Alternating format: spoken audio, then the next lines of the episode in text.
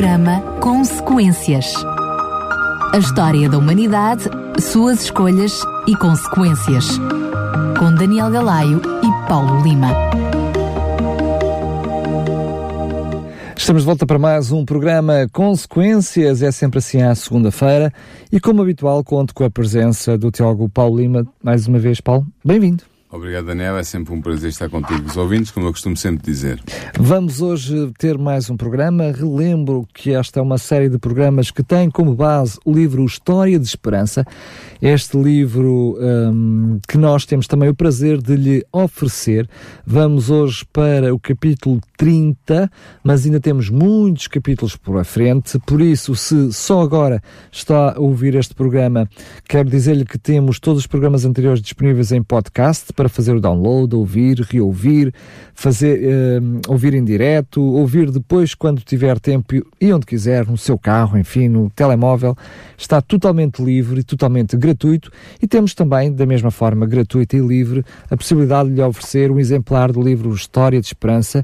Já são centenas de livros que nós oferecemos, mas ainda temos mais para lhe oferecer. Entre em contato connosco para receber totalmente gratuito este livro História de Esperança, este livro que fala precisamente toda a história de, do, do, cristianismo, o, o, seu relacionamento com o Deus, como eh, é que ele decorreu aqui na Terra e também na parte final do livro, bastante interessante, certamente uma altura uh, bastante animada quando chegarmos aos últimos capítulos do livro, quando falarmos das profecias e daquilo que ainda está por vir. Para receber este livro, entre em contato connosco, já sabe o número, é o número do costume, 219 10 63 10, 219 10 63 10.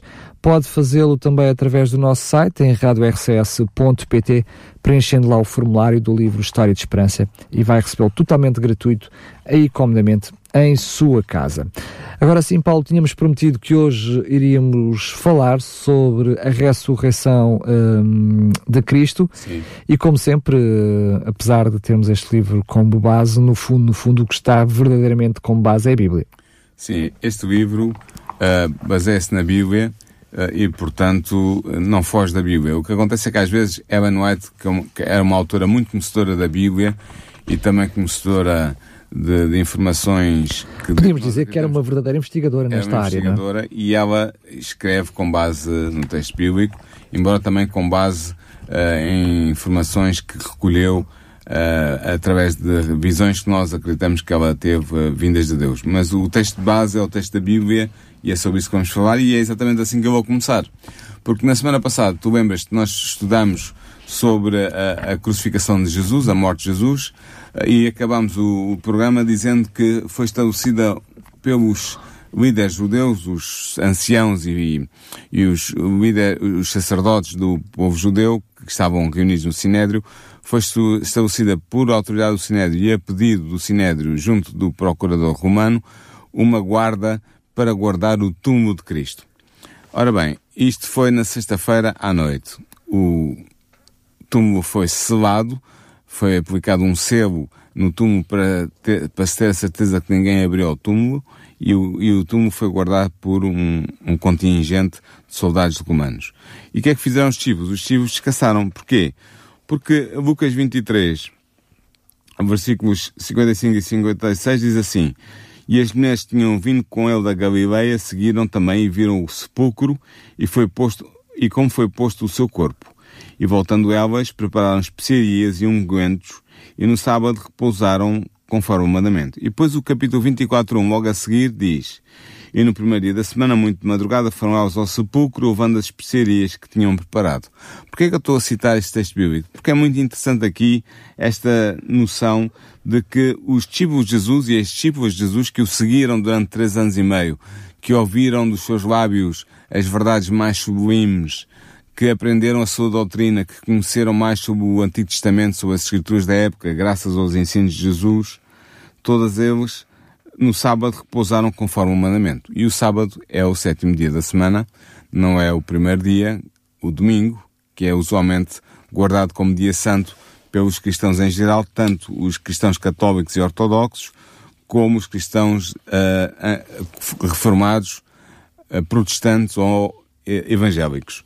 Uh, mas aqui nós vemos que estes discípulos e estas discípulos de Jesus nunca tinham ouvido dizer Jesus, da boca de Jesus que o sábado tinha sido anulado ou que ele tinha sido transferido a sua solenidade para o primeiro dia da semana, porque o texto diz claramente que elas no sábado repousaram conforme o mandamento. Apesar de elas terem uma tarefa soleníssima e importantíssima, que era preparar o corpo de Jesus para a sepultura, elas não fizeram, elas adiaram essa tarefa que era na cultura judaica muito, muito importante, porque havia um grande respeito pelos, pelos, pelos mortos, pelos falecidos, e havia todo um conjunto de rituais a, a realizar para que eles fossem bem sepultados. Aliás, e, portanto, elas não fizeram isso, suspenderam essa tarefa importantíssima, culturalmente falando e religiosamente falando, para no sábado repousarem conforme o mandamento. Qual é o mandamento que está aqui? É o quarto mandamento também de, de, de Deus, em Êxodo 20, versículos 8 a 11, em que claramente estava dito que o sétimo dia é o sábado do Senhor teu Deus e que deves repousar nesse dia de todos os teus trabalhos. Falta apenas referir que quem está a ouvir pode não entender um, tu disseste bem que o corpo de Jesus foi sepultado, portanto, ao cair da noite, no Sim. início. Um, antes do pôr, antes do, antes do pôr do, do sol. sol. Lembramos até aquele episódio em que partiram as pernas uh, aos, ladrões, ladrões, na cruz para que eles pudessem a apressar a sua morte, exatamente porque estava a chegar o dia de sábado e aquilo Sim. até era um sábado grande, não é? um Sim. chamado sábado gordo, um, porque era duplamente sábado, que era a Páscoa também. Só que nós não explicámos, e é por isso que eu estou a sublinhar isto, é que o início do sábado é, dava-se início não à meia-noite de, de sexta-feira, mas ao pôr do sol de sexta-feira. Exatamente. E, portanto, nessa altura já não haveria possibilidade de, uh, portanto, de, de todos esses preparativos que tu mencionaste, Sim. não é? Para os judeus, ainda hoje, e nos tempos bíblicos por maioria de razão, os dias acabam e começam ao pôr do sol. Ou seja, no pôr do sol... Começa o dia. Acaba um dia e começa o outro.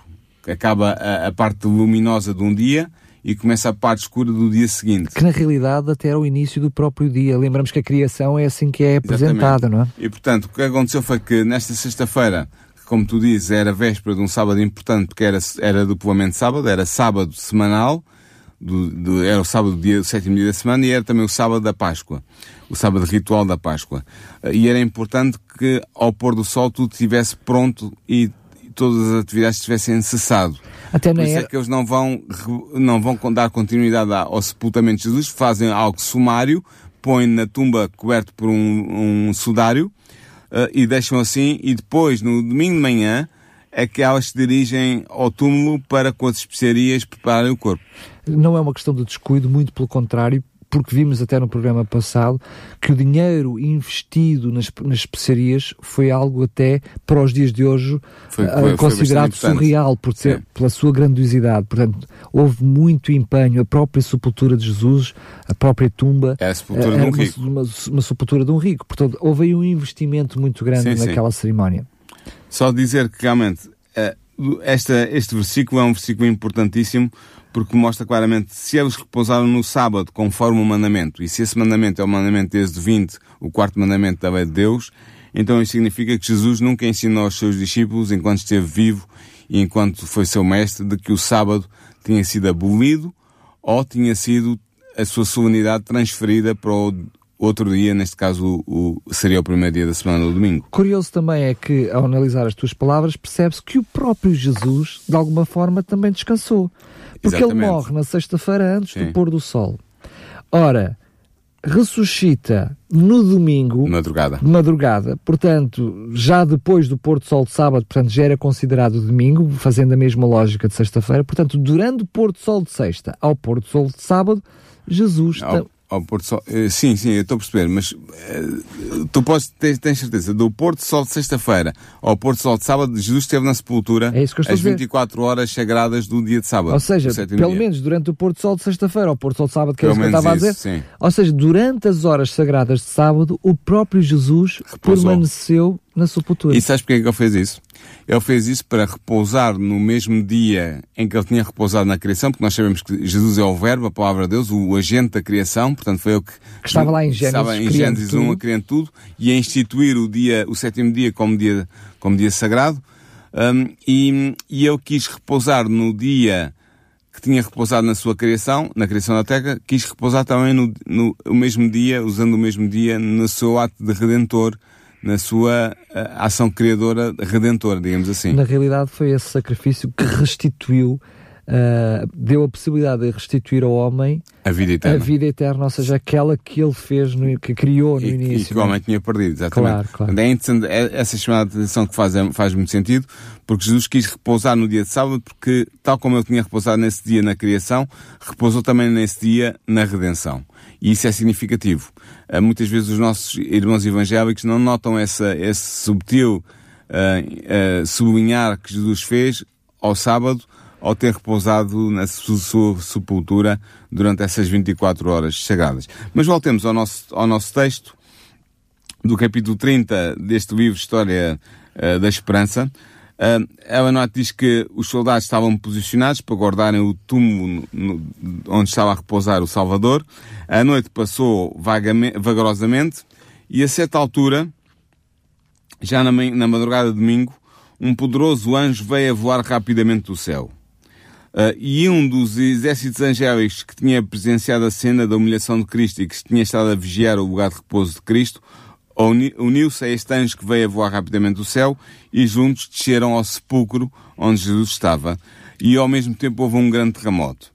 E claro, tu imagina, tu és um soldado romano, estás ali tranquilo a guardar aquilo, pensando que não vai acontecer nada especial, e de repente tens, aparece um, dois anjos poderosíssimos, uh, gloriosos, à tua frente, claro que o que aconteceu foi que os soldados se aterrorizaram de tal maneira e o resplendor da glória dos anjos era tão forte, uh, mais brilhante do que o sol, que a guarda romana caiu como morta no chão, inanimados, diante do choque daquele evento. Até porque o fracasso uh, implicaria certamente a vida dos próprios soldados, não é? Sim, exatamente. Entretanto, o, o, um dos anjos avançou a mão da grande pedra, relou-a da porta do túmulo porque era uma pedra circular que tapava a entrada do túmulo na rocha. Era um, era um túmulo na rocha, portanto era uma rocha escavada, onde estava artificialmente construída uma espécie de uma gruta onde abrigar os corpos. Uh, e este anjo rolou a pedra do túmulo e sentou sobre ela. O outro entrou no túmulo, desatou o pano da cabeça de Jesus e ela não diz que ele fez uma coisa extraordinária, uh, que ele disse, com uma voz que fez a terra tremer, Filho de Deus, o teu pai te chama, sai. E ao, ouvir isto, Jesus ressuscitou. Realmente a morte não podia continuar a ter domínio sobre Cristo. Ele ressuscitou como um vencedor triunfante. E ela não diz que, neste capítulo, que Jesus, ao sair do sepulcro, aqueles anjos resplandecentes prostraram-se em terra em adoração, saudando com cânticos de vitória e de triunfo, porque ele era o seu amado comandante o comandante das hostes celestes, ele, o Filho de Deus, eh, e eles estavam finalmente contentes porque, apesar da dor que tinham sentido diante da morte de Jesus, ele agora, Jesus, tinha voltado à, à, à vida e tinha voltado a assumir uh, a direção uh, das coisas de Deus. Até porque essa ressurreição implicava a vitória, não é? Exatamente. O, cumprimento da vitória. A vitória não só sobre a morte, mas também a vitória sobre, uh, sobre o pecado, eu diria até para todo o sempre. Não, não aplicado naquela altura, porque isso é só na, num período bem mais lá à frente da, da história da, da, raça humana, mas aí já se, já, já se tinha uh, completado Sim, a vitória. É, é, é, a vitória. é a vitória do plano da salvação. Portanto, o, o momento crucial do plano da salvação, aquele de que dependia todo o futuro da humanidade, uh, uh, realizou-se com segundo os desígnios de Deus e vitoriosamente, e, os anjos saudaram Jesus por causa disso. Entretanto, uh, nós sabemos que também havia anjos de Satanás à volta daquele túmulo, a guardar o túmulo de Jesus, mas diante do poder destes anjos celestiais, eles tiveram que se retirar, um, e um, o triunfo de Satanás e dos seus anjos foi muito curto. Eles pensaram que tinham conseguido alcançar a vitória com a morte de Cristo, durante algumas horas isso realmente pareceu ser assim, que eles tinham alcançado essa vitória, mas quando Jesus sai, sai da sua prisão, do seu túmulo, como um vencedor majestoso, Satanás soube que mais tarde ou mais cedo ele próprio iria morrer e iria ser destruído e que o seu reino conquistado aqui na terra a Adão e Eva voltaria àquele que pertencia, a quem pertencia por direito, Jesus, o segundo Adão, o representante da humanidade, o novo homem representativo de todo o género humano. Só que ele parece que uh, os anjos e Satanás, quando chegou a esta altura, percebeu que teriam que refazer ou pensar uh, num plano diferente, porque Sim. tudo que tinham posto em ação até ali, naquele momento estava em causa, não é? Exatamente, eles tinham ficado aparentemente vitoriosos sobre Jesus e sobre Deus, parece que tinham posto fim a qualquer plano da parte de Deus para levarem avante a, a, a salvação da humanidade, mas depois perceberam que estavam ali num, com um grande problema nas mãos, uh, e então uh, o Satanás e os seus comandantes reuniram-se para saber o que fazer. E o que fazer foi muito simples. Uh, conduzir os principais dos sacerdotes e dos anciãos a fazerem, a montarem um plano para que desacreditar a, a, a, notícia que certamente se iria propagar de que Jesus tinha ressuscitado. Uh, e fazer isso era muito fácil, porque os anjos de Satanás tinham apenas que convencer aqueles homens ímpios de que se eles não arranjassem uma boa desculpa, não inventassem uma boa solução para explicar aquele desaparecimento do corpo de Jesus do túmulo, eles certamente seriam considerados culpados do sangue do homem inocente, Jesus, e, certamente morreriam. e seriam apedrejados ou linchados pelo povo. Ou seja, Portanto, a vida dos próprios soldados estava em causa. Dos soldados Portanto... e dos próprios líderes judeus. Claro, claro. E dos próprios líderes judeus. Entretanto, a guarda romana levantou a cabeça quando os anjos desapareceram e Jesus saiu uh, e vindo que não, não estava ninguém à sua volta, mas que o túmulo estava aberto e, e que Jesus tinha desaparecido do seu interior, um, foram apressadamente à cidade de Jerusalém para contar aos sacerdotes e aos anciãos o que tinham visto e ouvido. Claro que nós podemos imaginar que estes homens ficaram estarrecidos com a notícia que ouviram. Ficaram foi horrorizados. É? Ficaram não? horrorizados, estarrecidos. Eh, por um momento devem ter ficado sem, sem fala, sem saber o que fazer. Uh, eles sabiam que se a notícia trazida pela guarda romana circulasse entre o povo, aqueles que tinham matado Cristo seriam provavelmente mortos como os seus assassinos, por serem assassinos do Messias. Então eles tinham que inventar um plano alternativo. E, sob a orientação dos anjos de Satanás, inventaram esse plano. E o que eles fizeram foi pagar aos soldados principescamente uma grande soma de dinheiro para disserem o seguinte, como está escrito em Mateus 28, 13. Vieram de noite os seus discípulos e dormindo nós o furtaram. E quando a guarda perguntou o que é que aconteceria se eles declarassem que tinham dormido no seu posto de guarda, algo que era pago com a pena de morte, era o castigo, o castigo por alguém, algum soldado de comando deixar escapar um prisioneiro, estivesse ele vivo ou morto, neste caso estava morto, era, o castigo era a pena de morte. Portanto, estes soldados estavam a arriscar bastante mas os, os príncipes do, e os sacerdotes dos judeus não só lhes pagaram principescamente, como disseram que iriam dar uma palavra a, a Pilatos para que nada de mal sucedesse uh, àqueles, àqueles, soldados romanos. Uh, quando Jesus sai, uh, quando foi suspenso na cruz, nós vimos a semana passada, ele tinha gritado, está consumado. E ao dizer isso, as pedras tinham-se partido, a terra tinha tremido e algumas sepulturas tinham sido abertas. Ora, quando Jesus ressurgiu, a Bíblia diz-nos que alguns justos mortos, obedientes à sua chamada, saíram como testemunhas de que Cristo tinha ressuscitado. Uh, não, não, sabemos quem foram estes santos, foram santos do passado, uh, que foram escolhidos por Deus, uh, desde a criação até aos dias de Cristo, santos que foram escolhidos por Deus para serem ressuscitados.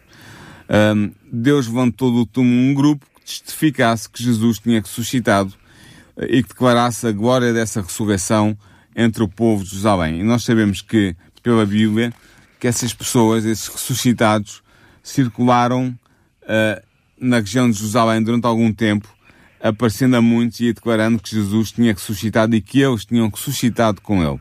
Infelizmente nós não temos muitos, muitas, muitos pormenores sobre isto, mas a verdade é que estas testemunhas vivas da ressurreição de Cristo uh, contrabalançaram os boatos mentirosos que estavam a circular de que Cristo tinha sido roubado, o corpo de Cristo tinha sido roubado pelos seus discípulos quando os, os guardas estavam a dormir. Uh, pelo contrário, estes homens e mulheres ressuscitadas com Cristo espalharam a maravilhosa e alegre nova de que Jesus, o Messias, tinha ressuscitado também. Sendo que, deixa-me só fazer aqui uma pausa para, para uma análise que às vezes pode passar assim sem percepção, para, a, para a maior parte dos nossos ouvintes. Este mesmo episódio, como muitos cristãos chamam das primícias, portanto, Sim. os primeiros que ressuscitaram com o sacrifício de Jesus, que apontariam depois para a grande ressurreição na segunda vinda de Jesus, um, isto mostra-nos também que há aqui alguma incoerência quando hum, muitas vezes defendemos, vemos que a, a, tradição cristã, de uma forma genérica, defende que quando morremos vamos logo para o céu. Sim. Portanto, estes não estavam efetivamente no céu, nunca lá estiveram e estavam a testemunhar agora a sua ressurreição apenas dizer, isso. É, ou então, uh, se estavam no céu é muito cruel, porque Deus foi pegar nas almas, nas supostas almas imortais destas pessoas e trouxe-as novamente à Terra para elas encarnar, ressuscitarem nos corpos uh, que Deus uh, suscitou através da ressurreição. É evidente, o que estás a dizer faz todo o sentido. Não é, não é claro dizer que uh, as pessoas quando morrem vão para o céu, ou vão para o inferno, ou vão para o purgatório, se tu fores católico, um, porque não, não é, Bíblia... eu não vou para o purgatório se for católico. Né? A, a, a, tradição católica é que, é que defende a existência do purgatório. É só para não, dizem, sim, sim, não eu sei razão. que não disseste isso, mas sim, para não ficar mal interpretado. mal interpretado. Sim, a, a tradição católica diz que além do inferno e do, do, do céu, há o purgatório, que é, aliás, segundo eu, onde vai a maioria das pessoas que não têm uma vida exemplar. certamente encontraremos muitos católicos no céu, não é? Sim, exatamente, também. Mas uh, realmente a Bíblia não nos ensina isso, embora uh, hoje não seja tempo de falar nisso, é verdade que uh, para Jesus a morte é como ele diz, no caso de, da morte já era, é um sono, as pessoas estão inconscientes na sepultura, foram lá colocadas e estão inconscientes, e quando surgem para a vida eterna, suscitados pelo poder de Deus, como aconteceu com estas pessoas, elas não vêm do céu uh, à pressa para tornar a entrar num corpo criado por Deus para a ressurreição, mas são elas mesmas como pessoas completas, totais, que ressuscitam uh, da sepultura com um corpo glorioso. E foi o que aconteceu com essas pessoas. Claro. Até, uh, peço desculpa, já falaremos sobre isso mais à frente, não quero fazer aqui, antecipar certamente que vais partilhar connosco, mas o próprio Jesus também, nem o próprio Jesus tinha ido para o céu. Sim, portanto... claramente, porque é a primeira vez que Jesus encontra Maria Madalena, quando Maria Madalena o reconhece pela primeira vez, ela faz tensão de se agarrar aos pés de Jesus e Jesus diz-lhe não me detenhas porque ainda não subi para o meu Pai. O que significa que Jesus ainda não tinha estado no céu ou em qualquer outro lugar, mas muito menos no céu, porque o próprio diz que não, ainda não tinha, depois da ressurreição, portanto, ao, ao domingo de manhã, ainda não tinha subido para Deus para dar conta da sua vitória sobre e para pedir a Deus que aceitasse o seu sacrifício em favor da humanidade. Mas voltemos à, à, à nossa história de hoje. No primeiro dia da, da semana, do domingo, de manhã cedo, antes que clareasse, as mulheres que serviam Jesus aproximaram-se do sepulcro trazendo então as especiarias para ungir o corpo de Jesus, para preparar o corpo de Jesus definitivamente para a sepultura, coisa que elas não podiam ter feito, não podiam ter, não podiam, não puderam ter feito uh, anteriormente, porque o sábado tinha aparecido e como eu disse no início deste programa, uh, no sábado elas guardaram o sábado conforme o mandamento, o mandamento de Êxodo 20, o quarto mandamento da lei de Deus, e portanto não puderam acabar de preparar o corpo de Jesus para a sepultura e decidiram fazer isso na manhã de domingo quando o sábado já tinha passado. Imagina o que poderá ter passado na cabeça, aliás, não consigo imaginar o que poderá ter passado na cabeça daquelas mulheres, inclusive a própria mãe de Jesus, ao ver a porta do sepulcro aberta. Exatamente. É? Elas notaram que a pedra tinha sido rolada da entrada do sepulcro e notaram também que o corpo de Jesus já não estava ali. Uh, e Ellen White dá aqui um toque psicológico muito interessante. Ela diz que o coração destas mulheres desfaleceu porque elas tiveram medo que os inimigos de Jesus tivessem levado o corpo para o fazer desaparecer. Entretanto, subitamente elas viram dois anjos que lhe disseram que Jesus não estava ali, que ele tinha ressuscitado.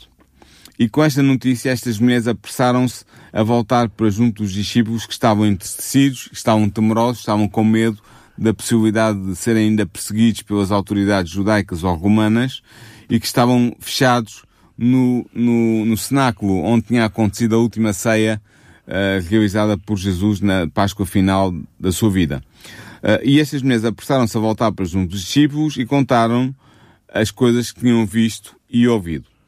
Inicialmente os discípulos não puderam crer que Jesus tivesse ressuscitado, mas como as mulheres tinham levado aquela estranha notícia, correram apressadamente ao sepulcro. Dois discípulos correram, Pedro e João.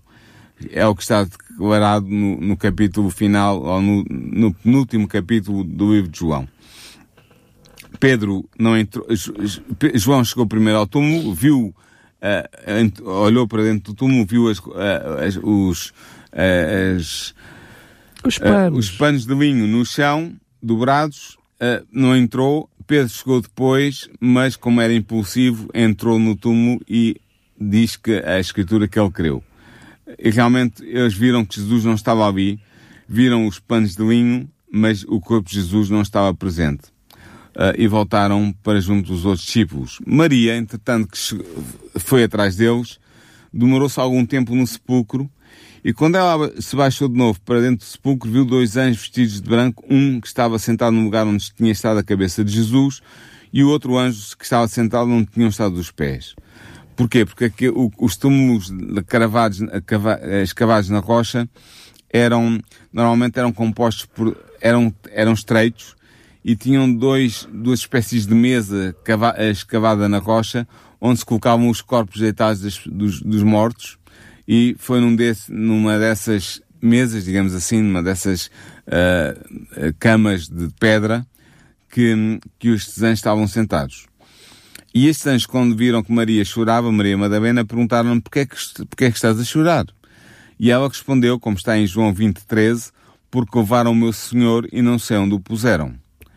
Uh, entretanto, ao voltar-se do, do sepulcro para fora, ela viu alguém em pé, mas não reconheceu quem era, não percebeu que era Jesus. Pensou que era o dono, o, o responsável pelo horto, o hortelão, e, e começou a chorar e uh, Jesus perguntou-lhe porque é que ela estava a chorar e ela disse que, que, estava de saber onde estava o seu senhor, onde é que ele o tinha posto para que ela pudesse levá-lo.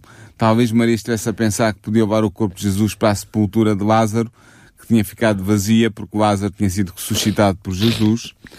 Mas, a certa altura, Jesus responde a Maria e diz-lhe, Maria. E então ela reconhece pelo timbre aquela voz inconfundível, aquela voz querida, e responde, Rabuni que em hebreu quer dizer mestre, meu mestre. mestre. Meu mestre. Uh, Rabuni uh, quer dizer meu, literalmente quer dizer meu grande em hebreu. Era assim que os, os rabis, que também quer dizer meu grande, uh, numa expressão mais curta, uh, eram tratados pelos, pelos judeus. Meu, nós, nós normalmente traduzimos rabi por mestre, mas literalmente rabi quer dizer meu grande. Uh, e foi assim que ela se dirigiu a Jesus.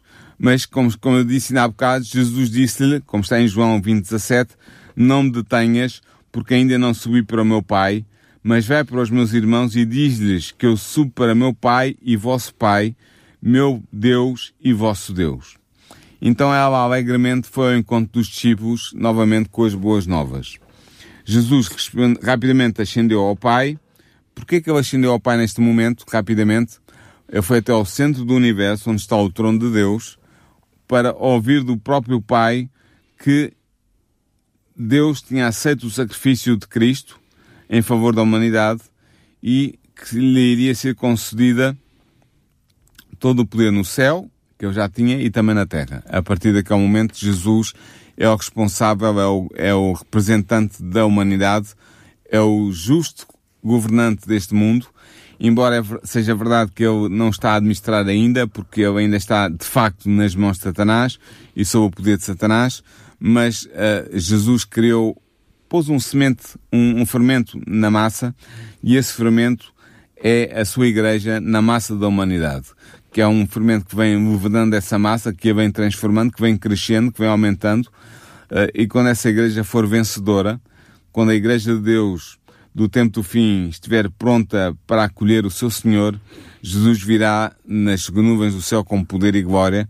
para resgatar os, os justos de todos os tempos, para os ressuscitar, eles que estão na sepultura inconscientes, uh, e virá também transformar, como diz Paulo, o corpo uh, dos crentes vivos num corpo glorioso, imortal, e arrebatá-los aos dois grupos, os justos mortos ressuscitados e os justos vivos transformados, para irem com eles para o céu durante mil anos.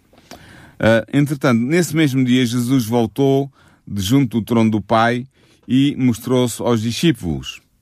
Uh, e eles ficaram, como tu podes imaginar, muito contentes, fora de si, porque as suas esperanças tinham sido todas destruídas com a morte de Jesus. Eles não tinham sequer lembrado das promessas que Jesus tinha feito que iria morrer e ressuscitar ao terceiro dia. Mas quando eles viram Jesus, tu podes imaginar que foi uma, um momento de glória e de grande alegria para os discípulos, porque todas as suas esperanças que tinham parecido com a morte de Jesus voltavam agora à vida e eles viam que Jesus era de facto o Messias, o Filho de Deus, o Salvador dos judeus, mas não só, o Salvador de toda a humanidade. Só que nessa ocasião faltava um discípulo. Tomé, não é? Tomé não estava presente. Tomé uh, quer dizer um, gêmeo. Ele era gêmeo porque tinha um irmão gêmeo, com certeza. Era assim chamado, era o gêmeo. Mas Tomé não estava presente.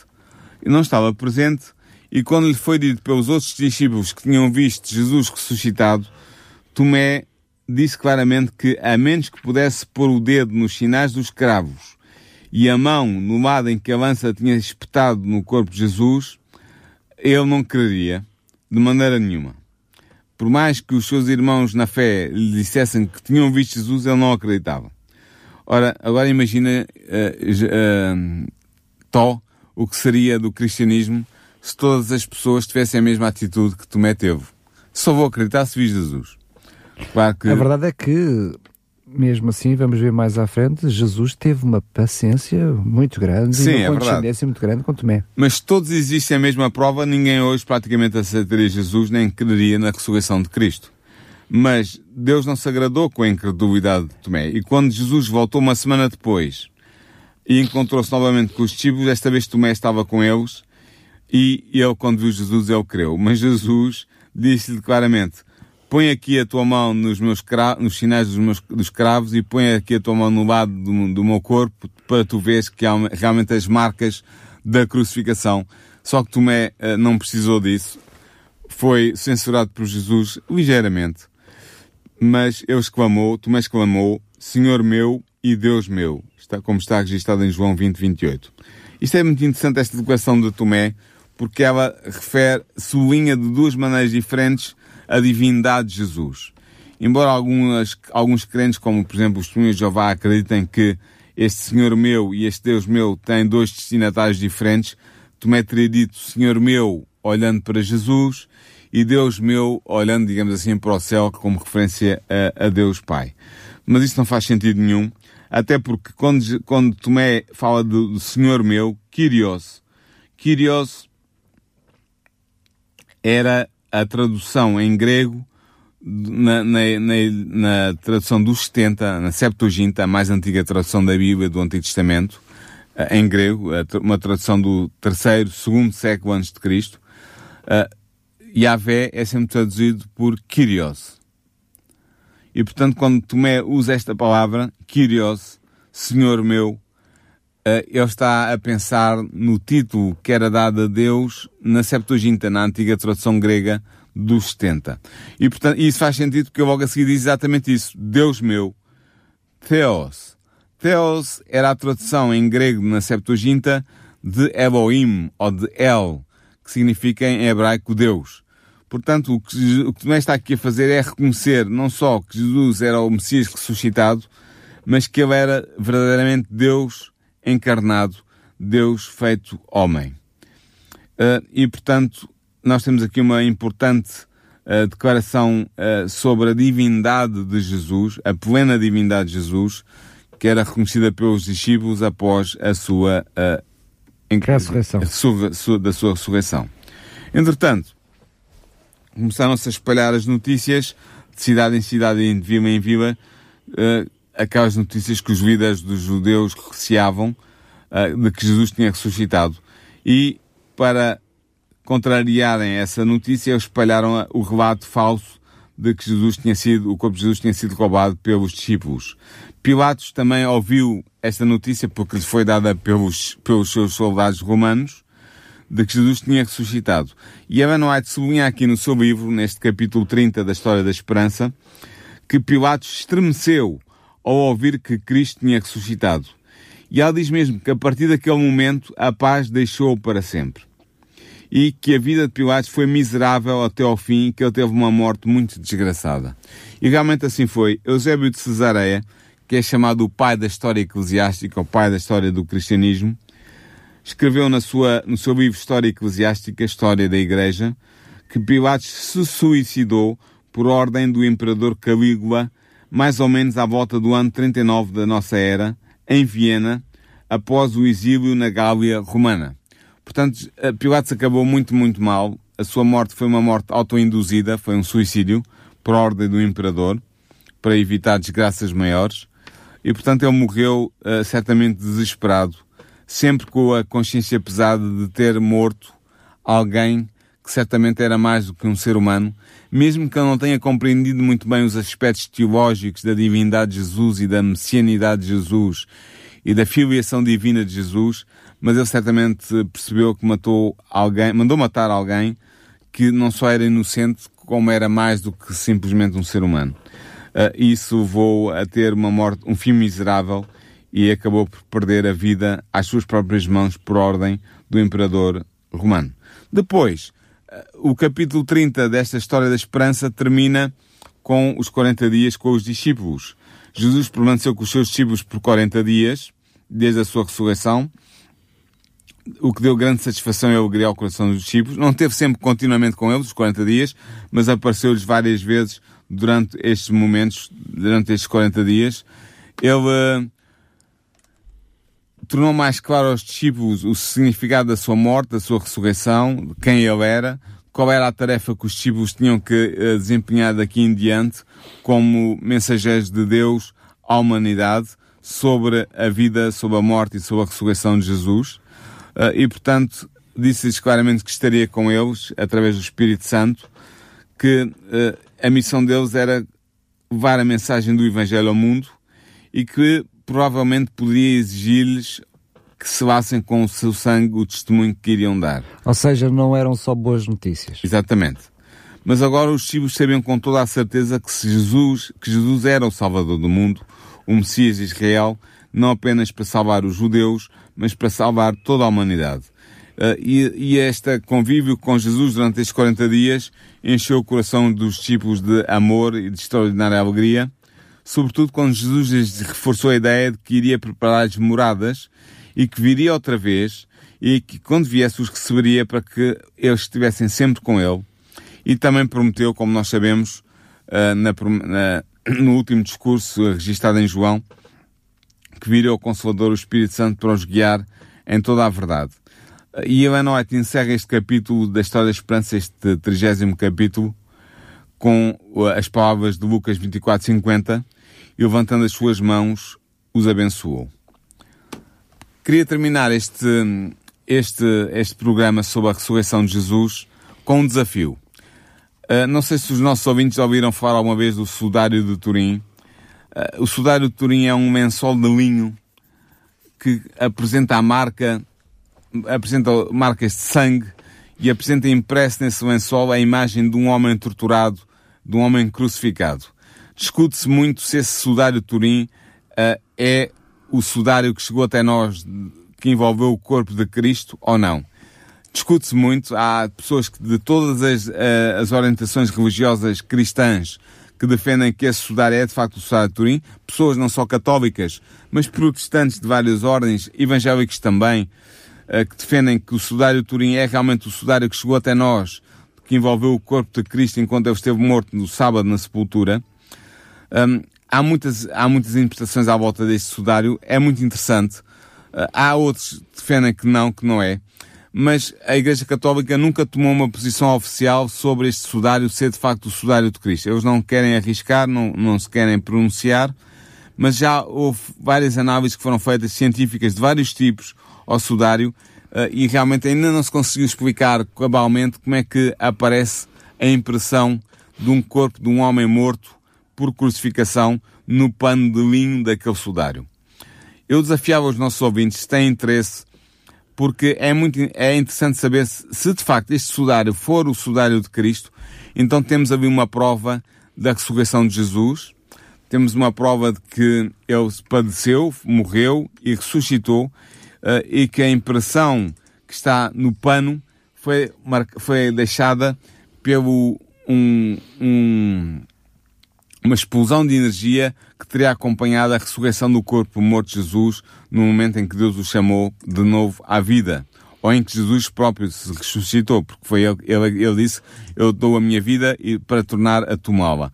Portanto, é interessante, se os nossos ouvintes forem ao Google e puserem estudar em Turim, ou em inglês puserem Shroud of Turin, vão encontrar a imagem que se vê uh, nesse sudário que muitos dizem ser a imagem do próprio Cristo. Vão ver o rosto de Cristo e vão ver o seu corpo macerado e dilacerado pelos, pela tortura a, eh, a que foi submetido antes da crucificação e durante a crucificação. Deixe isto no ar.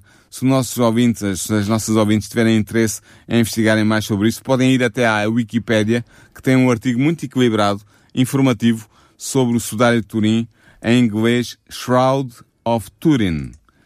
Deixo este no ar, este desafio, eh, este, este convite para os nossos ouvintes se aproveitarem mais sobre, sobre informações relativamente a este, este artefacto que é realmente extraordinário e que pode ser motivo de reforço da nossa fé na ressurreição de Jesus. Muito bem, chegamos ao fim de mais um programa. Paulo, pergunto-te se podes partilhar com quem nos um, ouve e quem nos uh, assiste Qual é o tema do próximo programa? Sim, no próximo programa nós vamos abordar dois capítulos deste livro, História da, da, da, Esperança, sobre o primeiro sobre a Ascensão de Cristo e o segundo sobre o Pentecostes. São dois capítulos pequenos que eu vou juntar num só programa e vamos ver como é que aconteceu a Ascensão de Cristo, o seu significado e também como ocorreu o Pentecostes uh, um, no fim dos 50 dias depois da, da morte e ressurreição de Jesus. Muito bem, chegamos ao fim de mais um programa Consequências. Relembro que temos uma extraordinária oferta para lhe fazer.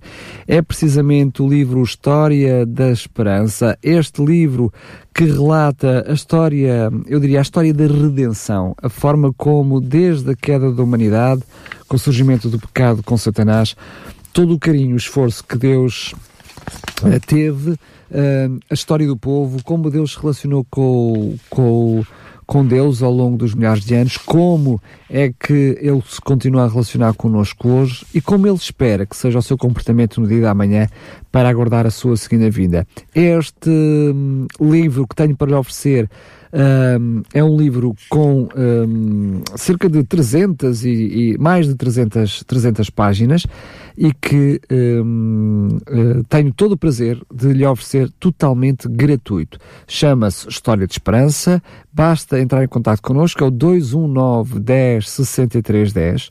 219 10 63 10.